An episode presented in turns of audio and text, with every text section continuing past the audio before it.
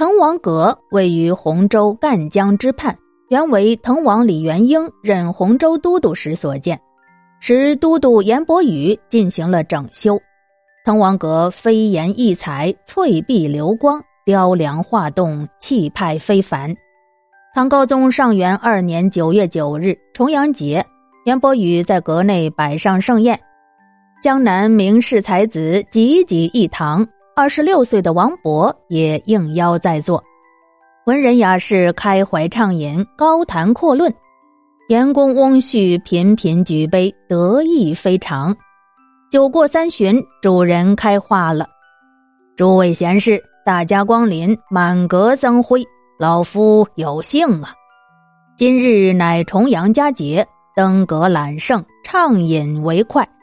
诸位皆是江南名流，思如泉涌，才似水流，以酒助兴，一挥而就。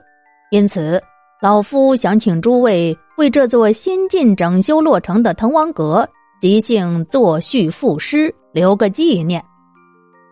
说罢，侍从抬来一张大桌子，摆好纸墨笔砚。严伯宇之婿吴子章上前相邀：“吴某久慕诸位大名，今日有缘，三生之幸，还请诸位不吝赐墨。”吴子章一一相邀，众人早知严公本意，都客气的推辞。有的说。诸多江南名流，小生何敢献丑啊？有的说，吴公子乃江南名士，理应由你挥毫啊。还有的说，吴公子博学多长，尤经辞赋，这作序赋诗嘛，非吴公子莫属。严伯宇见众人一一推辞，推崇他的女婿吴子章，心中不由得暗喜。谁知。少年才俊王勃见众人都推辞，他自己却手痒难忍，毫不客气的走上前来，向严公翁婿及众位文士拱了拱手，说：“小生王勃献丑了。”众人一见大惊，严公翁婿更是吃惊不小。只见王勃环顾了一下四周，提笔就写。严伯宇由惊变怒，愤然作色。拂袖退居一旁，吩咐仆人：“你去看看，看这小子能写出些什么来，随时告知于我。”只见王勃挥笔，先写下了“豫章故郡，洪都新府”八个字，接着又往下写。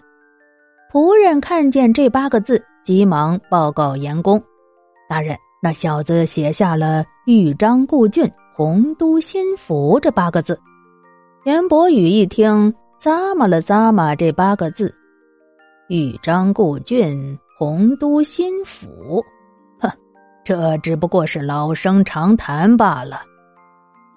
过了一会儿，仆人紧接着又跑回来报告说：“大人，下面写的是‘星分翼轸，地接横庐，襟三江而带五湖，控蛮荆而引瓯越。’”严公听了，捋着胡子没言语。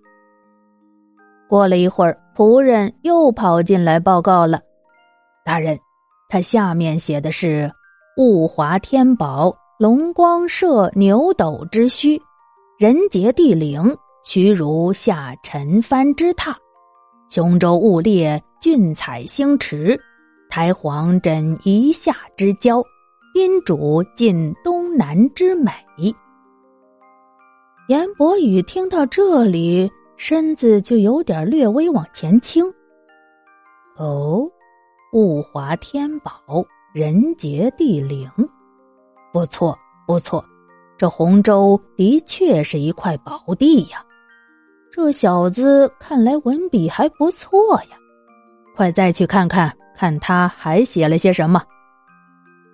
过了一会儿，仆人又跑进来报告：“大人。”下面写的是“层峦耸翠，上出重霄；飞阁流丹，下临无地。”严伯宇的脸色此时已是由怒变喜，说道：“嗯，不错不错，这小子词采华美，韵调和谐，非同一般，不可小视啊！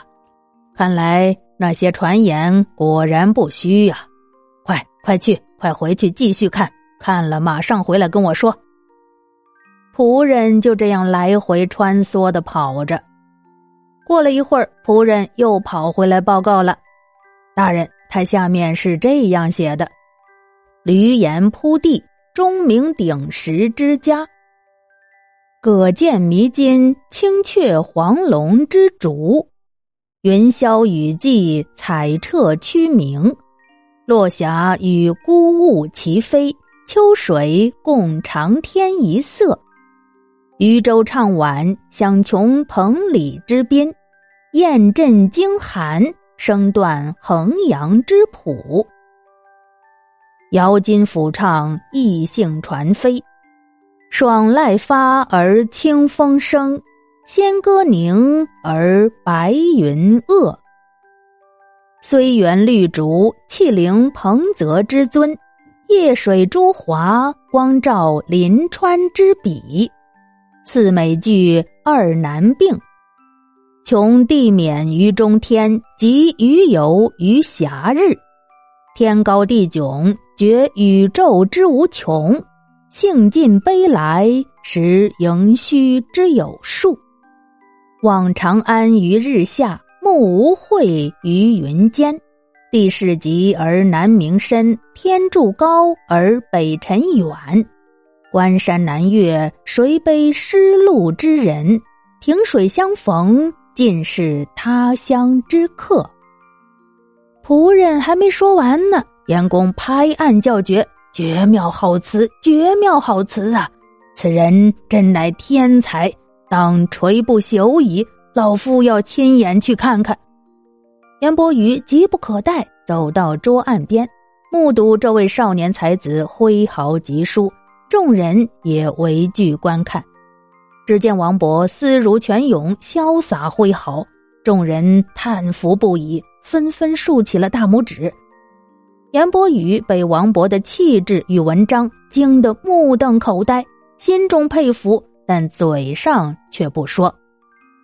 王勃洋洋洒洒一篇序便已做成，接着他蘸了蘸墨，稍加思索，一首七言八句诗顷刻而就，最后题上绛州龙门王勃题的落款，执笔归作。严公凑近桌旁看这首诗，轻声的念了出来：“滕王高阁临江渚。”佩玉鸣鸾罢歌舞，画栋朝飞南浦云，珠帘暮卷西山雨。闲云潭影日悠悠，物换星移几度秋。阁中弟子今何在？剑外长江。哎，这里空了一个格，什么字留？哎，王公子且慢归坐。这最后一句上空着一字啊！王勃笑着说：“是空了一字。”严伯宇就不理解了，为什么要空出一个字来呢？王勃说：“小生有意空字出谜，想请诸位名家才子猜谜填字啊！”众才子见了这篇经世名作，都佩服得五体投地，自愧不如王勃。谁还敢上前望填字啊？只是私下里议论纷纷。严伯宇和吴子章端坐一言不发。王勃笑着望着吴子章：“吴公子高见呢？”